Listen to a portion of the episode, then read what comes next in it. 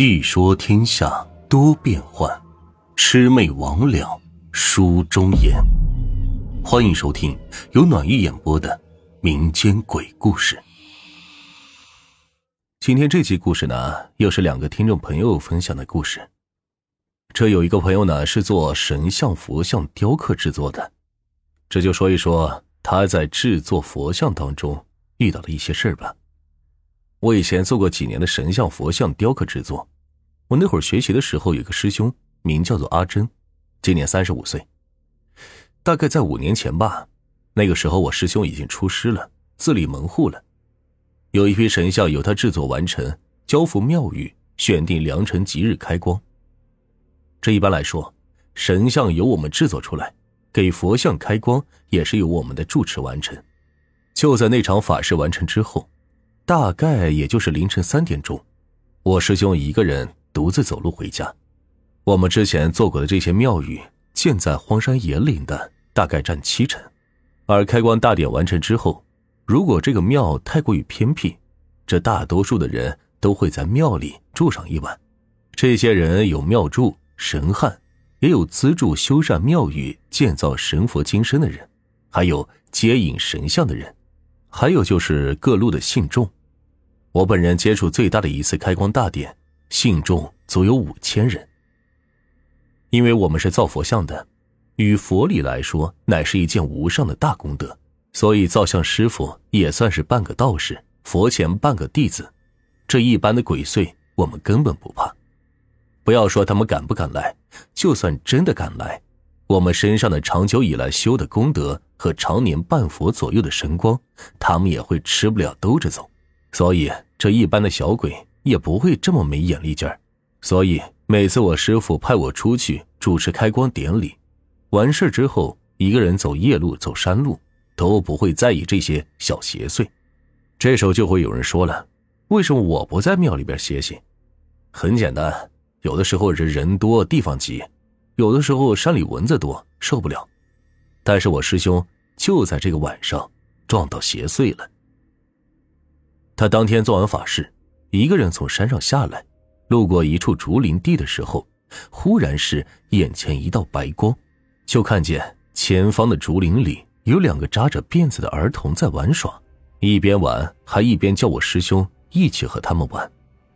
我师兄说他当时什么也不知道了，好像就这样直接走过去了，一直和他们在那玩，直到天亮。我师兄当时反应过来，一个机灵就醒了。发现自己是躺在竹林里，全身都被露水给打湿了。回到家之后，浑身酸痛，痛了一个月。后来我师傅得知此事，就跟他单独聊了一些。至于说了什么，做了什么，我就不清楚了。我师兄后来告诉我，那片竹林以前在当地还是有说法的，说是家里有小孩实在太多，养不活，卖又卖不掉，又或者是生下来就是死的。又或者是天生畸形残疾，还有一些生病无力救治的人，都埋在那儿了。那个地方脏的已经是不能再脏了。直到现在，若有人去那里边，偶尔的还能碰到一张破席子和几块烂骨头。有一次还好没事，现在想起来真的是后怕到不行。就在两年前，我还没有结束这份工作，有一段时间很忙，要赶制神像。这晚上天天加班。那天，有一队送葬队伍从我们厂前过去，送到我们厂的后山。这死的呢是一个老妇人，估计是下葬的时辰有冲突，当天还不能下葬。那他家人就在他祖坟前搭了个台子，这骨灰罐就放在那儿遮风挡雨。不过现在的山林草木生长的实在是太快了，连他祖坟都被杂草给覆盖。这不仔细看，还真是看不出来有个坟。就在那天晚上，我和同辈的两个师兄弟吃完晚饭，这三个人当时都急得要想去解手，于是呢就一起点了根烟，晃晃悠悠的上了后山。当时厂里的厕所那段时间因为排污管太细给堵住了，也没有心思找人来通，所以这小姐就在厂里面，大的呢就得跑去后山。那个时候也已经大概有七点多了。这天也都黑了，后山呢也没什么人，我和我师弟两人就先进草丛。由于这肚子不舒服，于是一个在山路左边，一个在山路右边跑去解决。我师兄呢，则是一个人窜进了一个林子。他当时还拿着手机，一边摁一边哼着歌。我们看见他找个地方蹲下去，还说：“哎，你这地方不错呀。”我当时就笑笑，努力的排毒。这排的正爽呢，就见我师兄猛的一下子是窜出来，头也不回就往山下跑去。这一边跑。还一边低沉的带着哭声低吼，喊着我们就说：“快跑，快跑！”我和师弟两人就一惊，虽然不明白是发生了什么事，但是说有事那就赶紧跑，因为这样的经验我们还是有的。当时没有迟疑，慌乱处理一下，也就跟着夺路而逃。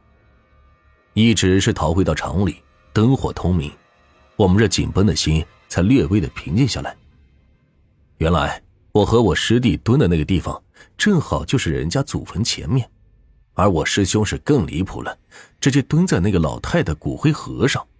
他当时看到那地方有草挡着，还当是个好地方，和女朋友发短信也是发迷了。这天那么黑，也不照照脚下。直到一会儿之后，他自己意识到是有点怪，这手机一翻，一照脚下，顿时就是魂飞魄散。也还好，就是我们，后来也没有什么事。要是一般人，虽不敢说一定会怎么样，但是这样的例子还会少吗？这第二个朋友分享的呢，是和他爸在打鱼的时候遇到的一些事。我家是在江汉平原汉江边上的一个村庄，我们那里又把汉江叫做河，因为离河比较近，有些村民就会去河里下网捕鱼。我爸呢，就是这方面的行家里手。在我们那个地方，我爸在这方面很是有名的。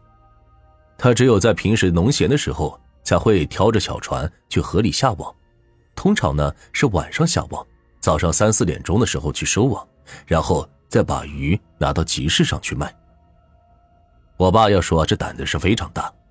你说这黑灯瞎火的，一个人又在空无一人的大河上下网，这半夜就在河岸上打盹，真不是一般人可以比的。但是我要说的这个故事，虽然和我爸打鱼有关，但又不是关于我爸的。这事儿呢，应该是在九八年的夏天吧，我记得不太清了。当时是汛期，河水暴涨，特别容易捕鱼。我爸每晚都出去，收获都很颇丰，而且那个时候河里生态比现在要好，鱼还是比较多的。因为天气很热，我爸收网之后。要马上把鱼从网上给取下来，然后放在船舱里用水给养着，不然这鱼死了很容易坏掉的。通常这道工序在河里收网的时候就做了，有的时候这网上的小鱼太多了，太费事我爸也就会把船给调回来，在家里边去摘鱼。有一天半夜，我爸把船给划回来，这网上挂了很多的小鱼，好像就是那种叫白条。可能有几十斤吧，我爸就把我妈和我哥叫起来一起来帮忙，一直弄到大概三四点钟的样子，这才弄完。我爸在院子前继续拨弄那个网，就我妈和我哥去我家门前的水塘里去洗鱼，因为这夏天太热了，只有把小鱼先给杀掉，然后洗干净，才不会容易坏。话说，我妈和我哥就在水塘里面洗鱼，差不多快要洗完了，因为这天热。我哥呢，就下到水塘里边，用水擦着身子，也就是在水塘边上，这水呢不深，刚到大腿的样子。可在这个时候，怪异的事情发生了。我妈看到距离他们大概三四米的地方，有个黑影在水面上是游来游去。当时我妈以为是水里的鸭子，也就没有在意，继续在那洗浴。但是那个黑影老是在他们面前晃来晃去。这就引起了我哥的注意了。那个时候，我哥已经是二十岁出头的大小伙子了，更何况我妈也在旁边，我爸也在院子里边弄着网，所以也不觉得害怕，就跟我妈说：“妈，你看那是什么？老是在那里游来游去的，这是不是鸭子呀？”我妈也就没有多想。我哥当时有些疑惑：“哎，这怎么没有水响声呢？”我哥发现有点不对劲了。哦，是哦，我妈这也才觉得有点哪里不对劲了。当时天很黑，我妈是把手电放在旁边照着鱼洗的，那个黑影在手电光照的范围外显得是特别黑。妈，你拿手电筒照一下。当那个黑影还在那里游来游去的时候，我妈就拿着手电往那里一照，你猜看到了什么？哈，这水面上什么也没有。当时第一个反应，我妈就觉得应该是鸭子或者是水獭之类的沉到水底下去了，但是这一点水声都没有，就很奇怪。我妈把那个手电筒给灭了，那个黑影就又出现了，还是在那里游来游去。当我妈把手电筒拧亮的时候，那水面上又是平静的，什么也没有。就这样试了三四次之后，我哥当时就有点毛了。本来开始还站在水里的，这噌的一下子就从水塘里上来了，也没敢说话。我妈当时也没有说话，心里也是有点害怕。刚好这鱼也洗完了，就和我哥收拾回家了。我哥走在前面，我妈走在后面，走的时候还回头看了几眼，发现那个东西还在那里是游来游去。我妈是个无神论者，平时不信这些怪力乱神的。回到家之后，就问我爸：“你刚才有没有去门口？”因为这屋子是亮着灯的，他就以为是我爸门前的影子在水里边是晃来晃去的。我爸就说他一直在那弄网，也没动过地方。我妈就没有再做声了。那晚我哥睡觉的时候，把窗户都给插上了。这夏天平时都是开着窗户睡的。我妈说他应该是被吓到了。这件事也是我妈第二天给我讲的。她说，她虽然不信鬼神，只是觉得很奇怪，为什么那个东西游来游去的时候没有水声，这灯一照就看不见了。这件事过去十多年了，至今是没有答案。前几天打电话还跟我妈提起过这事记忆犹新呢。所以说，这听到这的朋友们，你们有没有什么合理的解释？可以在朋友圈里分享给我。